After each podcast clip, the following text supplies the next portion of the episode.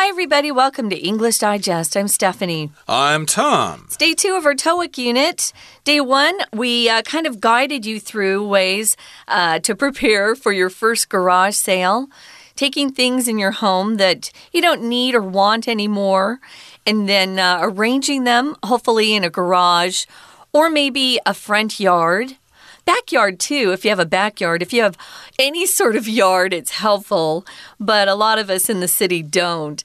Uh, maybe your apartment complex has a community space that you can talk your uh, your superintendent, we call them Guan Li Yuan here, but if you can talk him into letting you use that space, maybe you can arrange your things there. Who knows what's possible? But anyway, we went through the steps. You want to clean out your um, your place, prepare your garage, your basement. Um, you want to clean out your closets. That's what you want to do. But go through the things that you want to sell. Some things are in bad shape. Please don't sell those. Nobody wants them unless you think there might be a way to fix it. There are some really handy uh, people out there that can fix broken electronics, especially. Um, but go through them. Uh, you want to buy some stickers, decide on prices, put things in bundles if you think it will create a greater demand. And also uh, pick a really good time and place. Uh, and uh, give yourself enough time uh, to set up this garage sale. Now, uh, holidays are good times. We talked about that and then you want to promote your garage sale. Um, and we talked about those. What are some of the best ways to promote a garage sale, Tom? We talked about that last time. Again, you can uh, distribute flyers, uh, little posters you can put in various places in your community. Mm. Or, of course, you can advertise online through social media.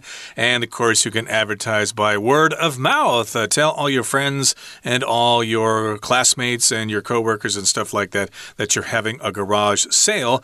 And that's what what's happening in today's lesson. We've got a conversation between Kent and Susanna, and Kent has been cleaning out his apartment, and he thinks that he's got a lot of uh, unnecessary junk that he'd like to sell, and he's thinking of having a garage sale, and he kind of runs this idea past Susanna. So let's listen to their conversation right now.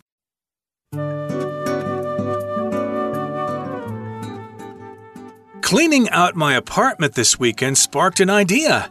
It made me realize how much unnecessary stuff I have. Many things, like my old stereo and hockey equipment, are in pristine condition, so I'm contemplating having a garage sale. Really? Planning a garage sale requires lots of time. You'll have to sort through all your stuff, determine prices for each item, and advertise the sale. Plus, You'll have to find an ideal location for this sale. I don't know. I think it could be an outstanding opportunity to make some extra money. Regarding the location, I think I could convince the superintendent of my building to permit me to hold the sale in the community area outside my apartment complex. Mm, perhaps you could, but I still think holding a garage sale is a major hassle. Donating items to charity might be a better option. If I did that, I wouldn't earn any money, would I? You would be able to take a legal tax deduction associated with charitable giving.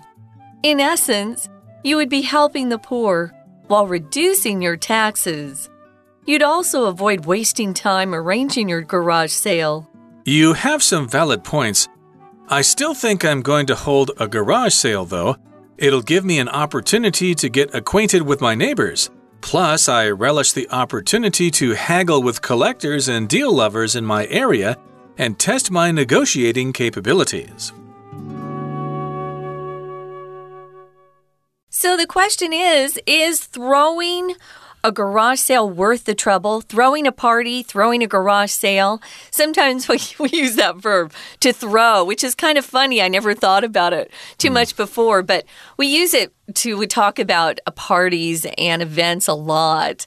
Uh, let's throw a party this weekend. So, yeah, is throwing a garage sale really worth the trouble? It's not easy. And even after you start the garage sale, you're there all day long, usually. Mm. Um, typically, it goes from, let's say, 9 o'clock, 8 a.m. if you're an early riser, to, you know, 6 or 7 at night. So it depends.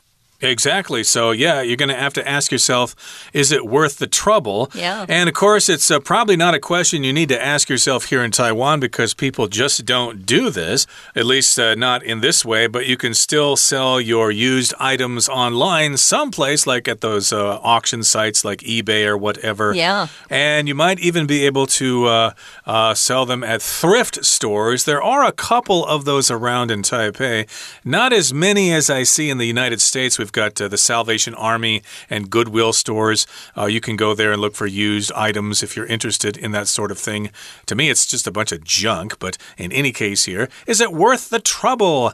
Well, here, Kent says he's cleaning out his apartment this weekend, and doing so sparked an idea. Mm. So while he was cleaning out his apartment this weekend, it gave him an idea.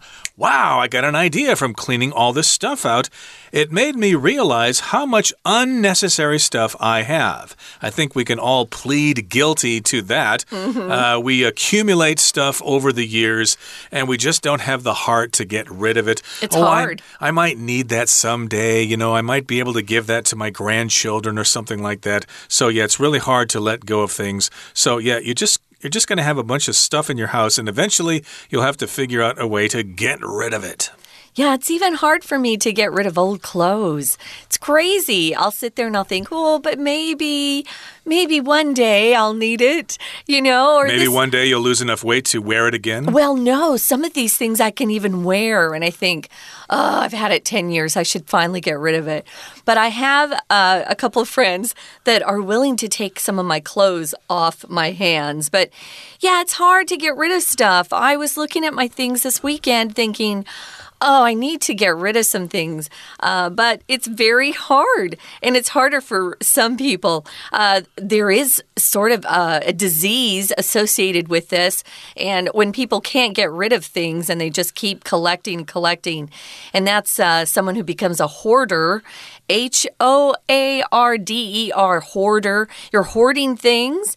So, yeah, there are very popular shows these days online and on Netflix about uh, hiring someone in particular and thinking about a Japanese woman who comes into people's homes and helps them dump stuff and just, you know, clean out their, their homes or closets so that they feel better and they're able to function better. That would be Marie Kondo you're mm, talking about, Kondo. but I think there are probably other ones out there.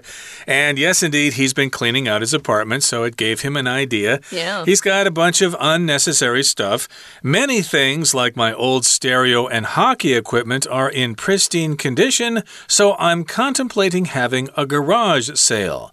So maybe Kent is a Canadian, maybe he used to play hockey, but uh, he doesn't play it anymore. Uh, he's uh, probably too old for that or has other interests, mm. but he still has his skates and his pads and his stick and his pucks and stuff like that. So he wants to get rid of that stuff. And he's also got his old stereo. Maybe he's got a turntable and a cassette deck. Nobody uses those things anymore. Everybody uses uh, their phones to play music. So uh, he thinks all that stuff could sell because it's in pristine condition. Mm. Pristine means almost as good as new. It's a used, it's not perfectly new, but still it's in great shape. So he might be able to get a good price for that stuff. And he says, I'm contemplating having a garage sale. So here we've got the verb to contemplate, and that just means to think about something, to consider something. He's uh, considering having a garage sale. You could also say that. Yeah, we use it a lot when we're thinking about making a decision. So you have something in mind um, that's a probability that it's a likelihood that you're going to do, though you haven't decided for certain. So, yeah, this is a decision he's thinking about. I'm contemplating having a garage sale. And Susanna, his friend, says, Really? Planning a garage sale requires lots of time. Uh, not just planning it, actually carrying it out takes time too. You'll have to sort through all your stuff determine prices for each item, and advertise the sale. And then she adds something else at the end. She says, plus. We use this so often when we're having conversations, but I don't hear it so much among uh, the English speakers here in Taiwan. Instead of saying in addition to or additionally or um, uh, besides that, you could just say plus, and it's very fast. Uh, in fact, it's used twice in this article today, and I noticed I thought, hmm, yeah, we do say plus a lot. Plus there's this. So um, it can be either positive or negative. It doesn't have to be um, a positive statement that follows it. It just means you're adding something else onto some other things you've listed before you said plus. Yeah, it sounds easy, but it could be quite complicated. He's got to sort through all his stuff. He's got to figure out how much he's going to charge for each item. He's got to advertise the sale, and then he's got to find a location for mm. the sale. I should say that if you're going to have a garage sale, you need a lot of tables to put the stuff oh, on. Yeah. Remember that, okay? You've got to have like at least five or six tables so to put all that stuff on. You may not have those tables, and you may need to borrow them. Here's what Kent says mm, I don't know. I think it could be an outstanding opportunity to make some extra money. So, yes, even though it sounds kind of complicated, he still thinks it's a good idea. It could be an outstanding opportunity to earn some money. Here, outstanding just means something that sticks out. Uh, if you perform very well uh, in the basketball game, the coach might say, Ooh, outstanding performance. You're going to be the starter for the rest of the season. Ooh, it's nice to hear that word applied to you or something you've you've done or made. It's outstanding. She's an outstanding student, an outstanding employee. You're really really thought of highly. So regarding the location, this is Kent. He says, "I think I could convince the superintendent of my building to permit me to hold the sale in the community area outside their complex." So if you're convincing somebody, you're really trying to get them to come around to your way of thinking. You're persuading someone to do something that you think uh, they should do or something that uh, would help you, perhaps even. So, um, he's trying to uh, convince the superintendent. Yeah, there's no um, there's no way he could just bring his stuff out into the community area without getting permission first. Permission, of course, is the noun form of the verb to permit, and then the noun is permit. Sorry, the zhongyin is not the same. Mm. Permit and permit. So, yeah, he's got to convince the superintendent.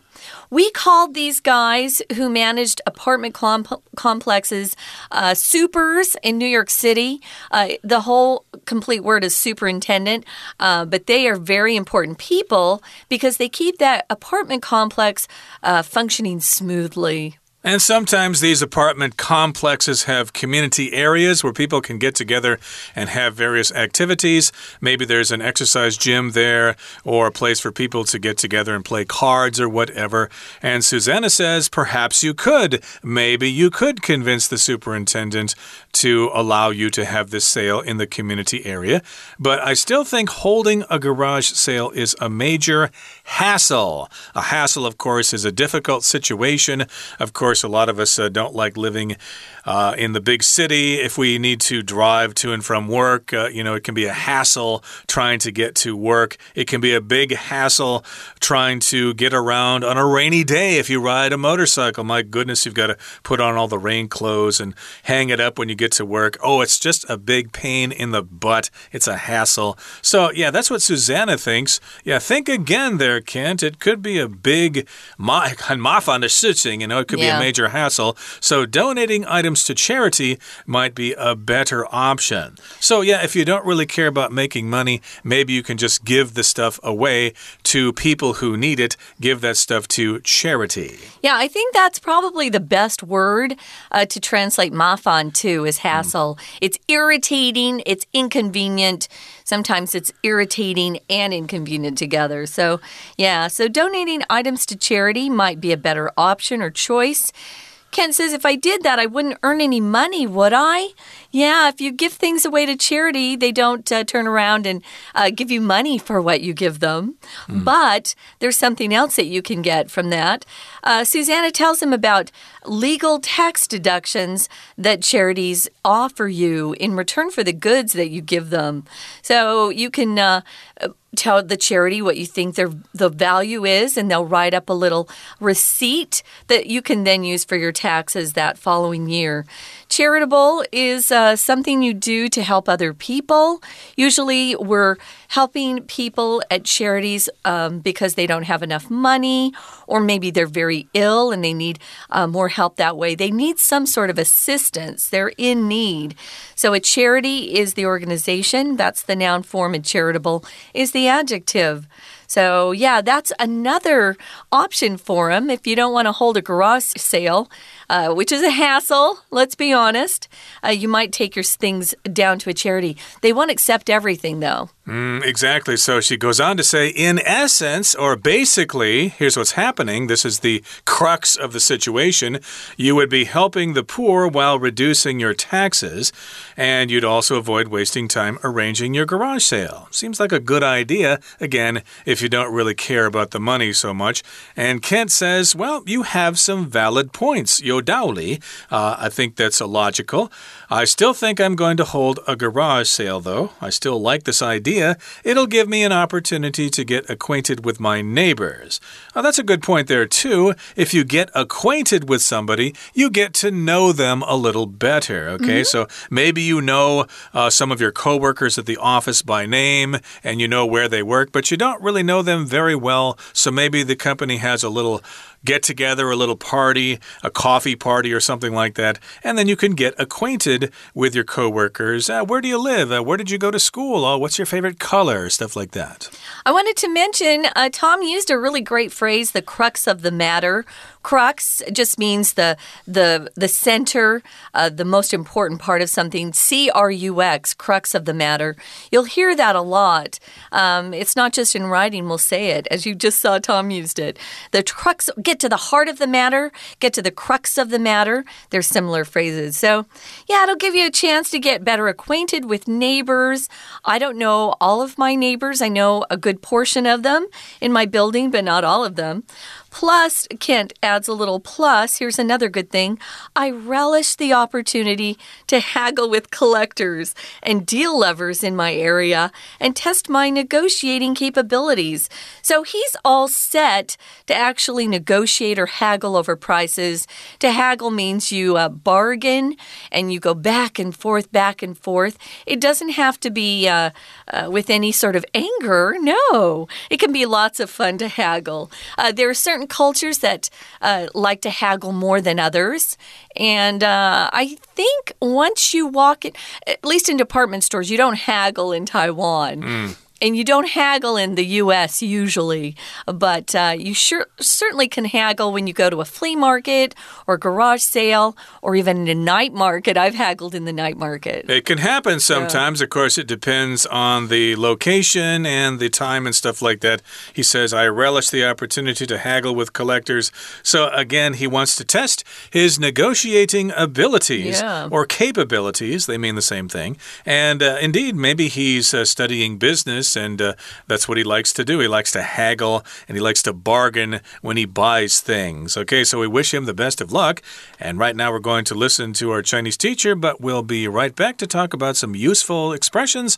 And we've also got a discussion question. 听众朋友，大家好，我是安娜。好，我们昨天谈到如何来办一个二手拍卖会啊，一个这个车库拍卖会。 到底二手拍卖会是值不值得办呢？我们今天借由 Ken 跟 Susanna 他们的这个对话来优缺点来比一比。可是我们在标题当中看到一个形容词，这个形容词叫做 worth。worth 好，那么通常它都会怎么用呢？在英文当中。值得如何如何？这个 be worth，它有第一种用法，后面直接加动词 ing。好，也就是说，我们今天要谈的是某一个人事物值得如何如何。这个片语呢，第一种是 be worth doing something。我们可以说 the novel is worth reading。特别注意哦。Be worth doing something。后面这个 doing something 特别强调的是事情发生，所以你不要去分它的主被动。好，第二种值得的片语叫做 be worthy of。如果我们把值得的形容词换成是 worthy 另外一个字 w o r t h y，那么后面通常都会加上 o f 这个介系词。那这个时候就要特别小心喽。这个小说值得一读的读当然是被人读，所以我们会说 be worthy of 加名词或 be worthy of being done，就是 b e i n g 再加上 p p。The novel is worthy of being read。好，这个时候我就要用被动。当然，你说老师这样子，我觉得很难分呢。有没有比较好用的用法？好，不然你干脆用另外一个形容词，值得叫做 worthwhile，w o r t h w h i l e，worthwhile。而且它通常就直接用虚主词来搭配就好啦。It's worthwhile. It is worthwhile to do something，所以这小说值得一读，你就干脆直接讲 It is worthwhile to read the novel。好，但我们花了很多时间讲 worth 这个字啦，也因为它真的很常用，然后它也是高中英文很重要的东西。好，所以我们这个是的确值得花时间的。好，我们在第一个 can't 这边，他当然就讲说，哦，他的这个公寓里面有很多杂物啊，所以他就是很想要办个二手拍卖啊。所以 Susanna 就帮他做一些思考啦。第一个 Susanna 他就特别讲说：“有吗？你你真的想要做一个二手拍卖吗？你要分类东西，决定价格，然后要宣传，然后还有地点呢。”所以 Kent 第二个 Kent 就直接回答他：“没关系啊，可以增加一些收入嘛。不过有关于位置这件事情。”他基本上呢，觉得管理员应该会允许他在公寓大楼的这一些公共空间来做举办。我们来看一下第二个 can 的第三句哦，regarding 在动词这个在 location 前面这个句首的第一个字，它其实就是介系词，有关什么什么主题。有关于地点的话，特别小心这一句话当中的 permit 的用法。permit 这个字跟 allow a l l o w 一样。都有允许的意思。而且不晓得为什么大考就很喜欢考 allow 这个字，你可以去查查过去历届的考题，在综合测验考真的不止一次。这几年还是出现 allow allow someone to do something，挖后面 to do something 这个选项，所以特别小心。不过我们今天在这边呢，还是要再提一下假设语气，因为我们在这个夏季刊当中啊，特别讲到很多有关于假设语气，比如说前面几个 unit 都有 as though、as if 这样子的一个仿佛。好像的连接词片语，那哪里出现假设语气呢？出现在第三个 can't，第三个 Susanna 这个地方。第三个 can't 说：“如果我那样做，我就赚不到钱了，不是吗？”因为 Susanna 提议他可以把东西捐给慈善机构。好，如果我们今天不用假设语气哦，我们会说：“If I do that, I won't earn any money, will I？” Kent 其实是想要做，他也愿意做，他只不过是提了一个假设而已，也就是与事实相反。所以，当我们说与事实相反的时候，现在式就会用过去式啊，do 会变成 did，will 变成 would。所以这句话我们再看一遍：If I did that，如果我真的那样做。I wouldn't earn any money, would I？所以他 suppose 他还是想要办二手拍卖会，他想要赚一些钱。那么 Susanna，接下来第三个 Susanna，我们在第一句、第二句跟第三句的地方，同样也都看到是个假设语气。我们为什么会这么说？第一，上文的 Kent 已经用假设，下文的 Susanna 就接着他假设是那种状况的话，我们看到了三个关键。第一句的 would 这边圈起来，它就是假设。第二句 you would would 这里还是圈起来，它就是一个假设语气。还有第三句 you 后面的一撇 d，这里的一撇 d 还是 would 是一个假设语气。所以假设你是因为捐给慈善机构，你可能会如何如何如何如何如何如何，这都是与事实相反、假设性的一个陈述。好，那么 Susanna 在第三个 Susanna 的第一句要特别小心哦，有一个关系子句，它是简化的，先行词是 a legal tax deduction，后面 associated 到句尾可以左右挂号，省略的是 which 或 that 跟 be 动词的 is。那当然，不管是要把东西捐出去，还是二手拍卖，大家都可以把优缺点拿来比一比哦。我是安娜，我们下次见。We're going to take a quick break. Stay tuned. We'll be right back.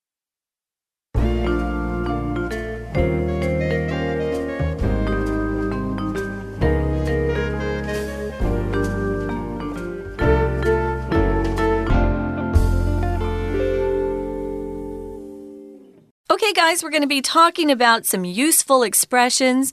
Here are some expressions that we can use when we don't agree with someone. It's a way to express disagreement in a nice way. So, what's number one? I'm afraid I disagree. I'm still going to hold our garage sale.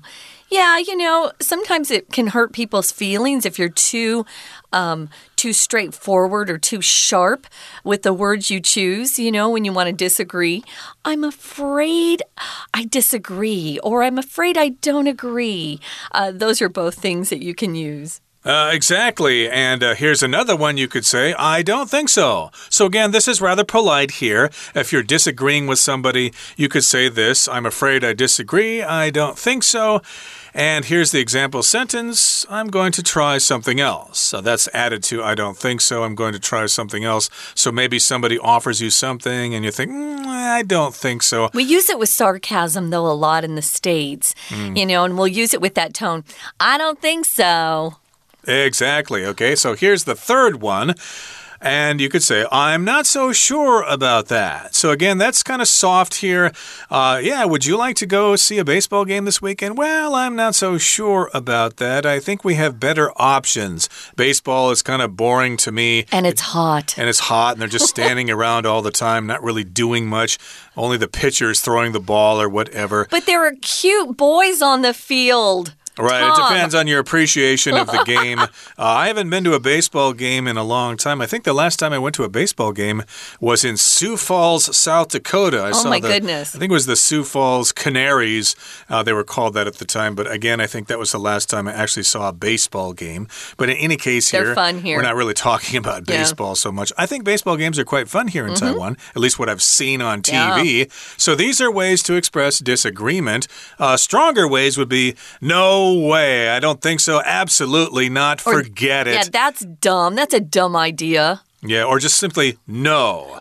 but those, of course, are kind of strong and you might hurt yeah. somebody's feelings that way. So, you know, that. watch what you're doing.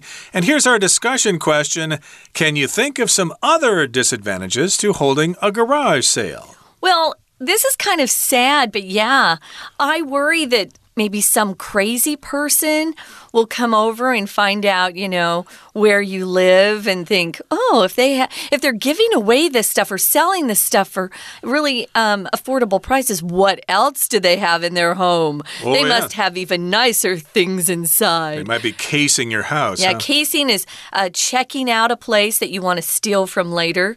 Uh, only thieves do that, but uh, yeah, that's one of the disadvantages I've thought of. What I used to you? hear this other problem that people had is that uh, sometimes kids think it's kind of a fun thing to do to go to someone's garage sale, sale and steal things. Oh, really? So, yeah, sometimes you need to be watching people because sometimes these kids, oh, they think they're so smart. Oh, I'm going to steal this uh, this terrible. necklace or something like that. So, wow. it's not uh, good behavior, but sometimes you got to watch out for people because they might try to take things from you. So, those are some disadvantages to holding a garage sale. And there you have it, all about garage sales. Hopefully, Kent's garage sale will be worth his time. I'd be interested in checking out his old stereo there because I still got, got lots of old cassette tapes and CDs I'd like to play. Wow. Mm. Okay, that's all for us today, and thanks for joining us. Please join us again next time. From all of us here at English Digest, my name is Tom. I'm Stephanie. Goodbye. Bye.